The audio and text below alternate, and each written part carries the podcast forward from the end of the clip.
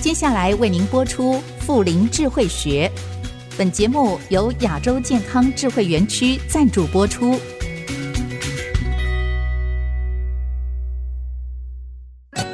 乐龄学习新视野，陪您追寻人生下半场的精彩。请听《富林智慧学》。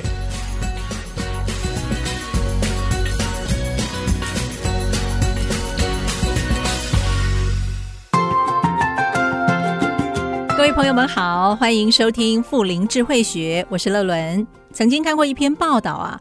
指出四个老人当中呢，有三个人蛋白质吃不够，手脚无力；高龄者同时面临咀嚼、吞咽能力变差，而且肠胃消化功能也渐渐变弱了，很容易就衍生营养不良的问题。所以在今天的节目里，我们一起关心熟龄族到底该怎么吃呢？很开心能够邀请到新竹马街医院的营养师王雅晶，雅晶你好。你好，乐伦姐，大家好。是雅晶啊，你知道我上次看一个那个新闻啊，是就说有一个六十七岁的阿公，嗯他就很困扰，他去看医生，医生就说：“哎呀，阿公啊，拜托你的肉吃太少喽，嗯哼饭吃太多了。嗯”这阿公就说：“我每餐呐、都已经多吃一块肉了，少吃半碗饭呐、可是医生为什么还要跟他说要再多吃一点呢？所以阿公阿妈就很困扰，对不对？ 对我到底要吃多少肉才是叫做是够啊？好，呃，老人家就是因为他的一些牙口不好嘛，对，所以他就会可能他吃的肉不见得真的是消有化蛋白质的肉，哦，他可能吃的是肥肉，因为他牙口不好嘛，那他的肉肥肉相对可能就会比例比比较较好高。哦，而且比较好因为肥肉咬比较好咬，对，其实肥肉在油脂的那个部分，肥的那一块蛋白质是相对比较少的，哦，所以还是要特别注意，是不是常常吃的东西是属于比较肥的那一块。是那再来就是分量的部分，分量。分量，嗯我们蛋白质性食物有从豆类，豆类所谓的豆类就是像豆腐啊、豆干啊、豆浆啊这些东西。嗯，那还有我们知道的像鸡蛋啊、是鱼肉啊、嗯，猪肉啊是、牛肉这些东西，这些都是蛋白质的来源。那还有一个蛋白质来源就是长辈有时候真的比较不会摄取到的，就是乳品类，哦，奶好类牛奶对哦优酪乳这也算吗？，对，也算。优格优格也算嗯哼，cheese 片也算，是是乳品类的东是西。那这几大类都是蛋白质很好的来源的食物，嗯会他们希望每一餐是每一餐哦，不是一整天哦。哼嗯每一餐至少要它的手手掌心的大小，厚度也是手掌心的厚度。嗯哼它每一餐的分量比较简单的说法的做法，就是用他自己的手掌去比对。哦，你所谓的每一餐就是三餐喽，，对，三餐三餐都要吃到这样子的量。足够的这个蛋白质，这是样才是够是吧？是是是。然后除了这个蛋白质之外，我们会也会希望说，哎，他早上跟晚上如果可以的话，嗯哼都要喝，看是一杯牛奶啊，或者是优酪乳啊，这些、嗯也可以同时增加他的蛋白质量。是，但是很多人哦，这喝牛奶，尤其早上都会拉肚子，对不是对？， 对，有什么可以取代的吗？呃，像优酪乳，刚刚您说的优酪乳，因为优酪乳它就是它里面的乳糖成分已经被益生菌去做一些消化之类嗯的，它就变成优酪乳嘛。是那它里面的乳糖就会比鲜奶来的少，哦，对，可以使用优酪乳，或者是吃优梗，嗯哼，或者是比如说像早上我们可以，你如果有吃吐司啊，或者是吃馒头啊，我们可以夹一片 cheese 嗯片片，片对，那这个也是一个很好的方式。是，那那豆浆是不是也可以取代乳类的呢？不行呢、因为豆浆是蛋白质性，就是豆、鱼、肉、蛋属于豆类的那一个部分，哦，这样子啊跟牛奶其实是不一样的。我们会鼓励喝牛奶的原因，其实还有一个部分是它的钙质，钙质钙质的吸收好，钙质的量也比较多。哦，但是豆浆里面的钙质其实并不是特别多，所以牛奶的部分，它除了一个是蛋白质之外，那它的钙质其实也很重要，因为老人家常常会有一些骨质疏松的问题、嗯钙质不够的问题，是对，所以那个部分还是希望就是老人家，如果他可以的话，还是要有喝牛奶的习惯，嗯哼，这个对牛奶不见得是鲜奶，包括冲泡的也可啊以。奶粉对也是可以对的，对对对对对，嗯或者是他一刚开始可以先少量的摄取，是一点点一点点喝，不用一次喝到一杯两百四十 CC 嘛。嗯，那他少量摄取，多次摄取，我们人体是可以慢慢慢慢去适应的。那适应之后，它就可以喝的量就会越来越多，就可以达到我们希望它喝到的分量。雅静，你知道吗？因为我周围哦，我也听到有一些长辈哈、嗯其实包括我自己，你看嗯都五十多岁了。我嗯，们发现哦，这个肠胃蠕动哈、哦，不像年轻的时候 哈、那个消化力就比较弱嘛。，对，其实都很怕是吃太多，就是很不舒服，整个胃会胀气。 是，所以呢，周围有很多的长者们哈，他们就奉行过午不食，所以要达到这样一日三餐有点难呢、嗯，那我们就是可以比较折中的方式，就是让它变成少量多餐。哦，少量多餐要怎么对进行？怎么分配会比较好？呃，像早上跟中午，如果有的长者他早上很早就起床了，可能是搞不好四五点、五六点就已经起床了。嗯哼哼，那他也许他早餐吃完之后，他可以在十点或者是九点多这个时候，看他要泡个牛奶啊，或者是喝个豆浆啊，或者是打一些果汁牛奶啊都可以，或者是泡一些谷片、嗯谷物饮。现在市面上不是有很多那种一小包一小对包的，对对那就是尽量买一些减糖或者是无糖的那些，避免就是精制糖摄取过多嘛。是，这些谷饮都可以泡拿来泡当它点心，嗯哼哼，吃了之后，因为点心的定义就是没有很多嘛，如果你吃很多的话，就会影响到你正餐吃的量嘛。那我们点心就是大概吃一点点东西，之后正餐、午餐之后，可能在下午，他如果有睡午觉的习惯，就午觉起来再吃一点小点心，嗯吃个水果，或者是再泡一杯牛奶啊、嗯果汁牛奶啊、木瓜牛奶啊这些东西，都可以当他的点心。那晚上我们就是吃完之后，如果他过午不食的话，那就是晚上他就是早一点睡觉。嗯嗯，对，用少量多餐的方式去让它可以达到它应该要吃到的热量跟蛋白质。是用少量多餐的方式。那另外在烹煮的方式上面，雅晶，你有没有特别的建议或提醒？因为消化不好，嗯嗯，所以油炸的东西就不要吃太多的了。确有炸的对哈，嗯对少吃对对对嗯对，因为油炸的香香的嘛，很好 吃。对嗯对，太油腻了，那你的消化就会变得比较慢嘛。对，对，那我们就是可以让它变成，比如说像蒸的、清蒸的这种烹调方式，然后在处理食物的上面，如果你是嗯消化真的比较弱一点，那你就把食材切小一点、嗯，嗯小，块一点，然后煮烂一点，嗯哼，让它在你的胃到了你的胃之后，它可以减少它消化的时间、消化的工作，是因为我们胃要研磨食物嘛。对，那你把它切小块了，它研磨食物的时间缩短了。嗯哼，那它消化相对就会稍微快一些些。嗯哼哼，对，用这种方式去做一些调整。因为牙口呢慢慢不好了，肠胃也变得比较弱，是其实食欲真的坦白说是是，不好了，对不 对？对对对对对，对于高龄者，有没有什么方法可以刺激他们的味蕾， 刺激他们的食欲 呢？要看老人家喜欢吃什么哎、然后哦再来就是，其实有很多老人家每天吃的东西都是一致，对，对很，少哎然后变化很少。其实多样的变化也可以刺激他们的视觉。但雅晶，你要他们年纪那么大了，怎么做多样的变化也好难哦。它可以就是，比如说晚上在家人在的那一餐，家人一起吃嘛，嗯那那一餐其实就可以做的比较丰盛一点、丰富一点、多样化一点，或者是他午餐，假设社区有一些共识啊，或者是一些就是一些现在社区其实有很多一些啊社区的一些活动，那社区如果有一些共识的据点，嗯他也可以去参加这些共识的据点。那共识的据点每个形态不一样，有时候会有类似自助餐的方式，哦，有时候是就是一桌大家一起吃，是那这样子的方式，你不仅可以吃到比较多样化的食物，你也可以跟大家一起聊天啊，是吃有饭更多啊。的连接。对对对哦，对对，才不会就是一直待在家里，然后都没有跟外界互动，然后就越来越虚弱，越来越衰落这样子。太好了。对，其实长辈很多都是一个人，嗯然后他就会跟我们说啊，我就一个人，嗯所以我就随便吃，可能就煮个面或者是一个饭，然后前一天的剩菜热一热嗯就吃了。对，那其实这样子长期下来，对他们来说不见得是好事，营养就啊营养一定会不够。够，尤其是那个就是剩菜剩饭啊，如果你不断不断的加热，它其实很容易有一些，比如说你如果没有加热充分，它可能会有一些微生物、细菌滋长，然后再来就是你不断的加热，可能会产生一些其他更不好的东西，像什么致癌物啊，或者是让身体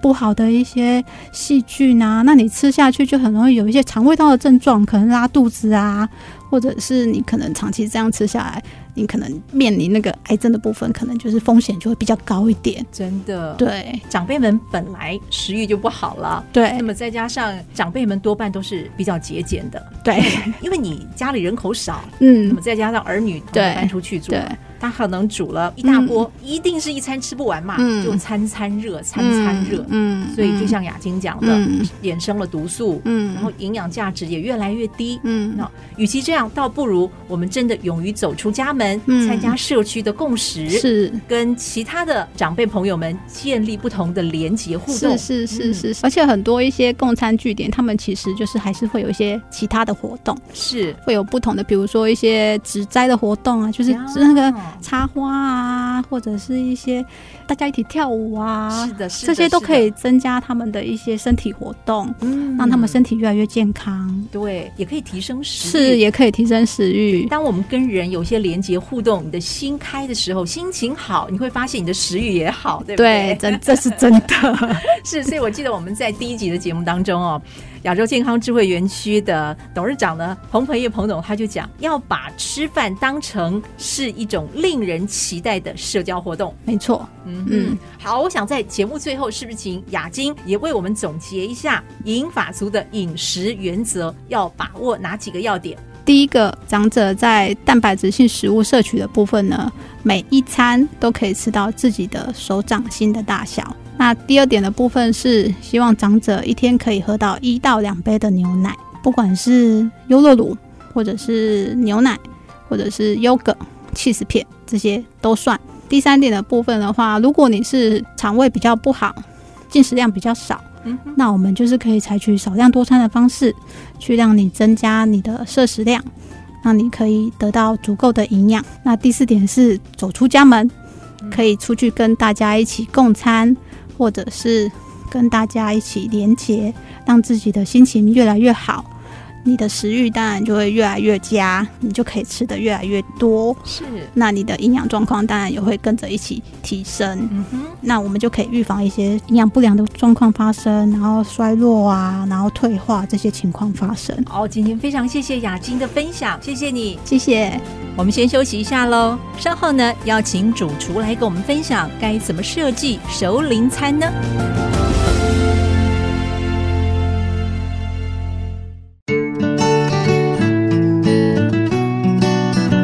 IC 之音 FM 九七点五，欢迎朋友们回到富林智慧学的节目当中，我是乐伦。在前面一段，我们听了营养师跟我们分享银法族的饮食原则。那么接下来，我们把主厨邀请到节目中来了，该怎么样设计熟龄餐呢？很开心能够邀请到沙狐狸咖啡馆的主厨，同时他也是亚洲健康智慧园区的行政总主厨刘世国。世国你好。乐伦姐，各位听众，大家好。是是我我知道你的经验非常丰富，甚至在五星级饭店都已经待过呃是的哈、 来，先谈一谈啦，你有为长者们设计呃所谓养生餐的经验吗？熟龄餐的话，其实是这大概十多年，从自身好、家里的长辈，是让我有启发，开始要往这个方向去着手未来的新的市场。是，哎，爸爸妈妈都几岁啦？呃，父母亲都七十多岁了，哦，他们的牙口啦，各方面都好吗？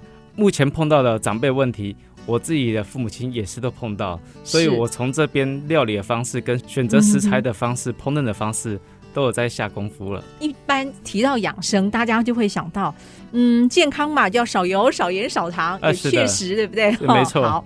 可是，一想到这些少油、少盐、少糖，哎呀，那就比较清淡啦。那如何兼具这个养生跟美味啊？其实清淡不代表就是平淡无味。哎，讲得好，是的，嗯呃，其实像我们香菇里面的嗯、鸟氨酸，嗯还有哼像日本的生命高汤，是它里面放的柴鱼的肌氨酸，还有像昆布里面的脯氨酸，嗯这些氨基酸它的主要的成分就是让美味停留在我们口中的时嗯间可以久一点。是其实这些选择新鲜优良的食材，它里面本身的它的能量跟元素、美味。嗯嗯同时就会都都兼具。嗯是我们在用这些高汤的方式，可以减少一些糖类、盐跟油是这些重口味的调味方式，一样可以做到很美味。嗯哼，来为我们举一些例子好不好？你怎么样设计这个餐点的？首先，优良跟新鲜食材是第一步，对不没对？错，好的食材是嗯，那我们就可以减少少的油跟盐了，对不对？对，像氨基酸就会比较丰富，因为新鲜的食材氨基酸会比较丰富，我们就不会觉得没有味道。是，这样我们是不是就可以少加点盐，少加点糖，嗯去增加它的口味？这是第一步。然后再来就是我们尽量用呃蒸或慢炖的方式，哼，是对、啊，尽量不要有那个焦化，然后尽量用那个慢煮的方式，然后还有这个再来就是呃年长者他的牙口比较不好，一样鸡胸肉，我们可以挑选鸡胸里面的里脊肉，嗯哼，而一样是像猪肉的话，我们可以挑选猪里脊在更嫩的地方。是，然后再搭配我们的那个低温烹调的方式，让他让老人家的那个牙口哦嗯，不好的的这个，还有消化不良的这个这个问题，可以让它再更 舒缓。是。不晓得世国，你在家里你都是为爸爸妈妈料理什么菜呢？ 我想要知道。在家里啊，其实第一个我会选择好的锅具，就可以减少使用油量，嗯那哼就比较不会粘粘 锅。是然后比如像我煎鸡腿，去骨鸡腿，我皮会朝下面，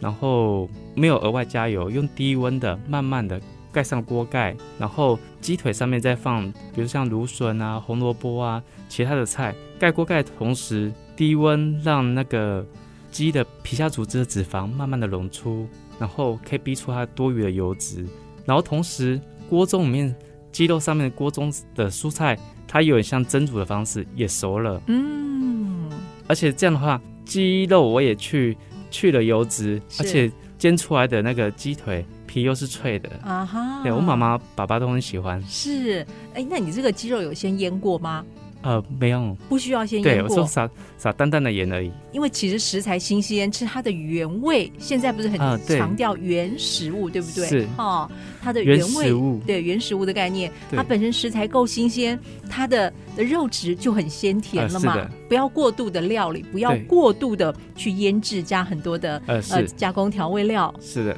嗯，这样才可以吃到食物的原味是。啊哈。所以爸爸妈妈最喜欢你的就是这一道吗？还有就是父母亲很喜欢吃我煮的那个炖煮的汤品，因为一样就是因为年长者他比较缺乏蛋白质，是但是其实我会搭配，比如说像汤的话，就是不是主要补充它的蛋白质了，我是像类似像熬鸡精这样，它不用吃掉一整只鸡，就可以把整只鸡的精华全部都浓缩了、哦，这有什么诀窍吗？这要怎么弄呢？啊。诀窍基本上鸡的话要拍打，整只鸡吗？还是某一对个部位？整只鸡都要拍打，让它都把它拍松拍软。哦，所以我们买一只全鸡，对，然后用用什么拍呢？呃用那个我们用骨刀嗯或擀面棍拍都可以，然后就整只鸡这样对嗯子一直敲打，拍拍拍拍拍，把它的肉把它拍软是吗？是。而且我相信，在台湾很多听众家里一定都会有大同电锅，对，对，大同电锅的好话好，用嗯对我们里面放个架子，然后下面在锅中加了水以后，放一个小锅子去承接那个上头的鸡。我是用那个电锅用蒸的，把那个鸡的那个精华全部都蒸出来。嗯哼，这个部分是我不懂，放在电锅里头，因为鸡很大嘛，嗯，它的那个内锅就放了整只鸡。里面还有一个网状的架子，可以架在那个盆子上面。你的意思就是说，大同电锅外锅要加水，然后内锅呢就放已一个经是放了一整只鸡啦。啊，放下面先放一个盆子，再放一个架子，网你说状的下架面，要放什么放一盘个子？一个浅浅的盆子，金属盆，然后上面再放个架子。嗯，它不是有一种架子是四肢的，直接是放上去，对，然后上面就可以放那种拍过大，嗯而且只要不用不用全部把它剁小块，只要剁大概可能看脚鸡太大只的话，就是可以先蒸半只，半只的话大概大致上先把它剁成可能三等份、四等份这样就可以。嗯哼了。你的意思就是说，把鸡放在那个架子上面对，啊，然后它蒸的话，它那个精华鸡就会慢慢对慢慢慢的滴到那个我们的承接的不锈钢的盆里头盆子里面，对，其实假如家里的呃用餐的人比较少的话，其实是可以一次先半只，哦，所以这个就是鸡精，其实可以靠自己做，就呃是这样是的做法，对不对对？对，大概外锅要放多少水啊？蒸多久呢？其实这个还要继续补充水的话，因为没无法太太多嘛，哦，所以就是其实时间到看一下那个我们收集的那个鸡精的分量，不够的话再添加水，第一次要放多少水？外锅，可以先比如说先加一百 CC，你外锅先加一百 CC 的呃水让它蒸，啊是蒸完之后，然后看这个小铁盆里头盛装了有多多少少的的鸡精， 对，而且其实上面的鸡肉其实还是可以吃，放凉以后你把它剥成鸡丝，你还可以做成鸡肉饭，啊，是。然后现在夏天还可以做成鸡丝凉面，对，哦，还可以凉对拌小黄瓜，精华的话给长辈喝，啊然哈 后鸡肉饭就是大人跟小朋友吃了。有道理。是其实这个制成鸡丝用途很多、哎哦，对不对？而且在蒸的过程，嗯锅中承接鸡汤，你也可以再加一些哦，像人参啊，哦其他的、其他的药材放在里面，是就是少许就可以了。原来自己熬鸡精不难呢、听师傅这样呃是的讲哈、就像我刚才说煎鸡腿肉，我同时就处理好几个蔬菜，而且没有额外加油。是是这真的是要学起来，不用加任何的调味料，因为对鸡精也不加盐嘛，对不对？对最重要它的一个 pebble 就是一定要先把肉把它敲软，呃，是让它的那个筋骨都松软，然后是。它的比较容易释放它的精华。哎，有没有说我们要选择公鸡还是母鸡，或者是什么乌骨鸡呢？有没有特别的？呃，其实鸡肉都可以，但是就是尽量不要就是大量生产的饲料鸡。对，这是先决条件。因为这个是它的含药的那个是存在它体内还是很高对对对对，师果你也在养生园区担任行政总主厨嘛？啊对是不对？好，那因为呃，可能有不同的餐厅，有不同的口味，可不可以谈一谈你未来会怎么样设计，做一些变化呢？呃，初期的话，像明年农历年的话，会有一一间刷刷锅，还有一间多国料理会先营业。多国料理的话，我觉得住户应该会比较兴奋，因为其实呃，我们这次住户将近可能快一千人，啊，可能有各个省份，是，对。然后其实人到了一定年纪哦，会回忆呃是，长辈的一些对，特别怀念对小时候爸爸妈妈的的味道，家乡味儿，家乡哦。味是，我会觉得那边的厨房可以办一些，就是比如说今天是啊、呃张奶奶的私房菜，哦教学然后她会觉得在那边呃养生村住的话，她会觉得生活觉得，很有有味很有意义对很很有趣，而且可哈以分，而且还可以分享给其他住户，她她会觉得是很得意，是很有的成就是感的。那就像以前我们小时候住在眷村，你知道，来自呃各个不同省份的。一些叔叔阿姨们都会把他们的拿手绝活儿做呃出来，是然后分享给邻居们，对不对？对哈，有人包饺子啦，有人是擀葱油饼啦，对，等大家都很丰富等， 是是是，大江南北各省份的菜都吃得到。对，所以我会扮演这个桥梁，让住户他们都有地方可以去大展身手，大展身哦，手，然后把它融入我们的自制菜单里面。是后来可能就是一周，这是张奶奶的私房菜啊，哈好，下一周是哪一位阿姨的独门绝活？是，这真的是好令人期待哈！从饮食上面就可以感受到，不仅仅是健康，对同时他打从心里的那种温暖，还有满满的温情感都吃进了。而且之后还要再多涉猎，就是耕作到那个我们的友善园区里面去，实际上去栽种那些植物。我知道你们自己有所属的石安园区，二呃是嗯，所以蔬菜还有鸡，而且连鸡你们都自己养。二是对的不对，我们黄金一号鸡。是啊，你看蔬菜啦、鸡啦，都是产地直送餐桌，对不对？哎是的 是非常非常新鲜的。今天非常谢谢朱猪跟我们分享的，其实养生不必淡而无味，我们又学到了自己在家做让人放心又健康的鸡精。谢谢世国的分享。谢谢乐伦姐，各位听众，再见。今天的节目进行到这儿，也要跟朋友们说再见了。谢谢你的收听，我是乐伦，富林智慧学，我们下次再会。本节目由亚洲健康智慧园区赞助播出。台湾顶级健康园区，乐龄大趋势来临，成为台湾的骄傲。